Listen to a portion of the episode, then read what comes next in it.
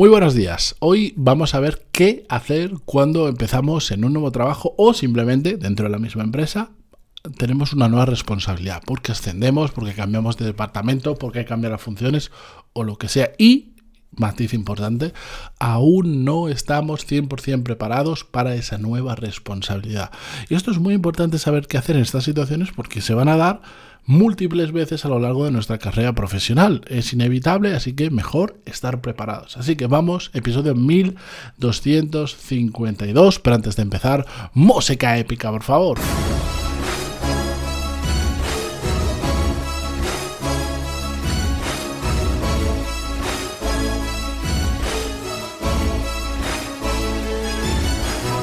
Muy buenos días a todos, bienvenidos, yo soy Matías Pantaloni y esto es Desarrollo Profesional, el podcast donde hablamos sobre todas las técnicas, habilidades, estrategias y trucos necesarios para mejorar cada día en nuestro trabajo.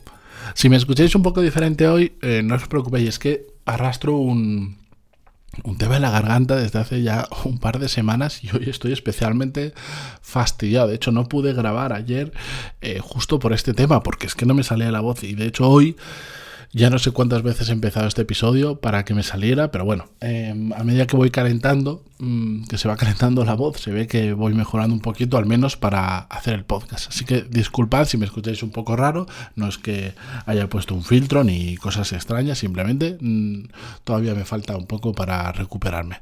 Dicho esto, vamos con el episodio de hoy. Como os decía, cuando empezamos con una nueva responsabilidad, sea por el motivo que sea, es muy importante no entrar en piloto automático que lo llamo yo. ¿Y a qué me refiero? A que lo que pasa habitualmente cuando no somos conscientes de todo esto, simplemente empezamos un nuevo trabajo y nos liamos a hacer las tareas del día a día que supone ese nuevo trabajo. Que no pasa nada, claro que hay que hacer lo que toca hacer, lo que tienes que hacer en ese nuevo trabajo, pero es muy importante que lo primero que hagamos es, por un lado, entender muy bien en ese trabajo, en ese trabajo, no en el anterior, no en el que te gustaría, no, en ese trabajo que corresponde entender la empresa, los compañeros, el puesto, las responsabilidades, los objetivos, todo, entender muy bien dónde aportamos valor. o dicho de otra forma, principalmente qué problema solucionamos. O dicho de otra manera, cuál es el motivo de verdad por el que te han contratado.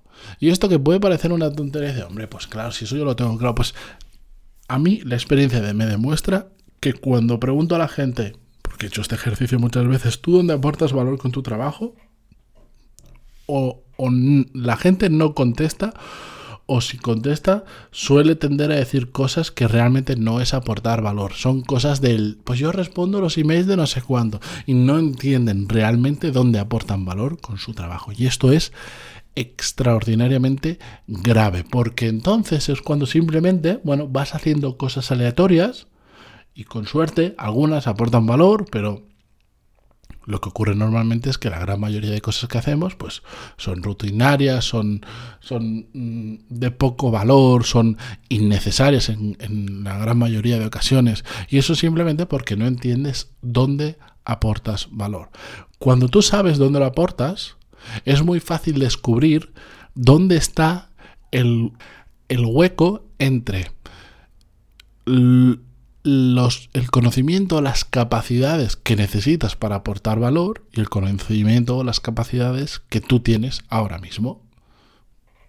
Pues te falta un idioma, te falta eh, trabajar mejor con compañeros en determinado tipo de situaciones, te, trata, te falta ser más productivo, te falta un montón de cosas, pero ¿cómo vas a saber qué te falta si no sabes dónde aportas valor? De nuevo, ¿cómo vas a saber dónde formarte, dónde practicar, dónde poner tu cabeza, dónde poner el foco? No lo sabes. ¿Puedes formarte? Claro. Pero vas a hacerlo probablemente de forma aleatoria si no sabes dónde aportas valor. Una vez tienes claro dónde aportas valor, ves dónde está el hueco entre lo que sabes y lo que deberías saber, o las habilidades que tienes, las que deberías tener, es muy fácil Fácil. Es fácil de decir, después lleva tiempo, tienes que rellenar ese hueco. ¿Con qué? Pues ya lo hemos dicho, aprendiendo, formándote, sabiendo dónde poner el foco, trabajando duro, conforme a ese hueco que tienes que cubrir, no trabajando duro en general y echando un montón de horas por echar y dejándote la espalda, no, no, no, no, orientado a ello. Bien, pues este enfoque de estos tres pasos, entender dónde aportas valor, descubrir el hueco entre lo que sabes y lo que deberías y rellenar ese hueco, es un enfoque absolutamente contrario a lo que ocurre habitualmente, que como os decía entramos en piloto automático, que significa liarte a hacer, a liarte a contestar el email, liarte a hacer el trabajo habitual. ¿Que hay que hacerlo? Claro que sí. Esto no se trata de ser un kamikaze, entrar en un trabajo nuevo y decir, no voy a hacer nada porque estoy descubriendo dónde aporto valor. Claro que no. Hay un montón de cosas que tienes que hacer. Una cosa es entrar en piloto automático y otra cosa es, desde el principio, dedicarle tiempo y dedicarle cabeza, porque tampoco hace falta tanto, pero dedicarle tiempo a entender dónde aportas valor.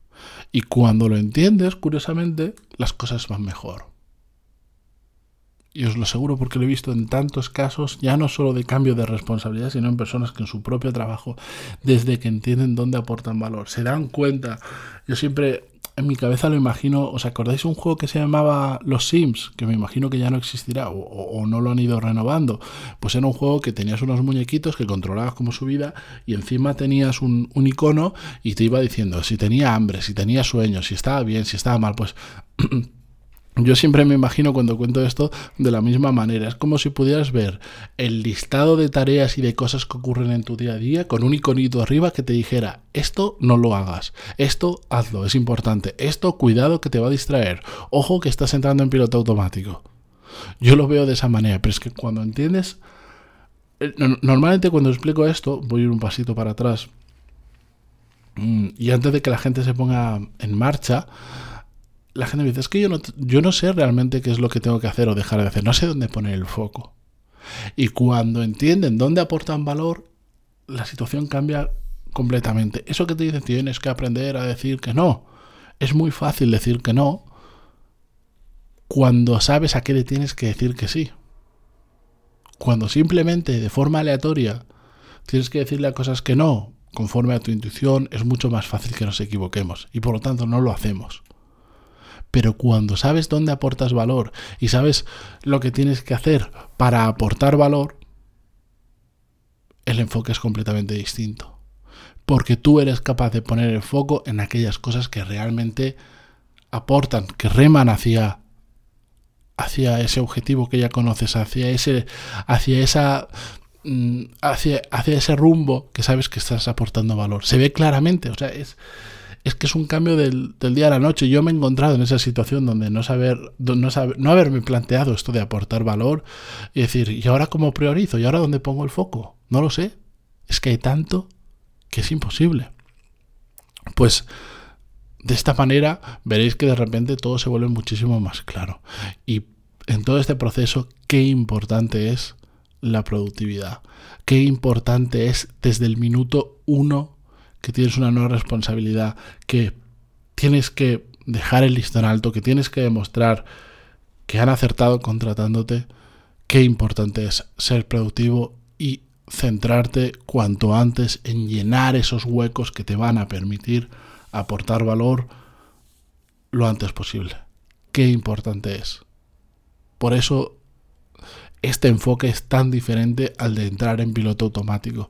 Este enfoque por supuesto, pues requiere más tiempo, requiere más cabeza, requiere requiere hacer las cosas de manera diferente y eso en ocasiones o en determinados entornos profesionales puede chocar.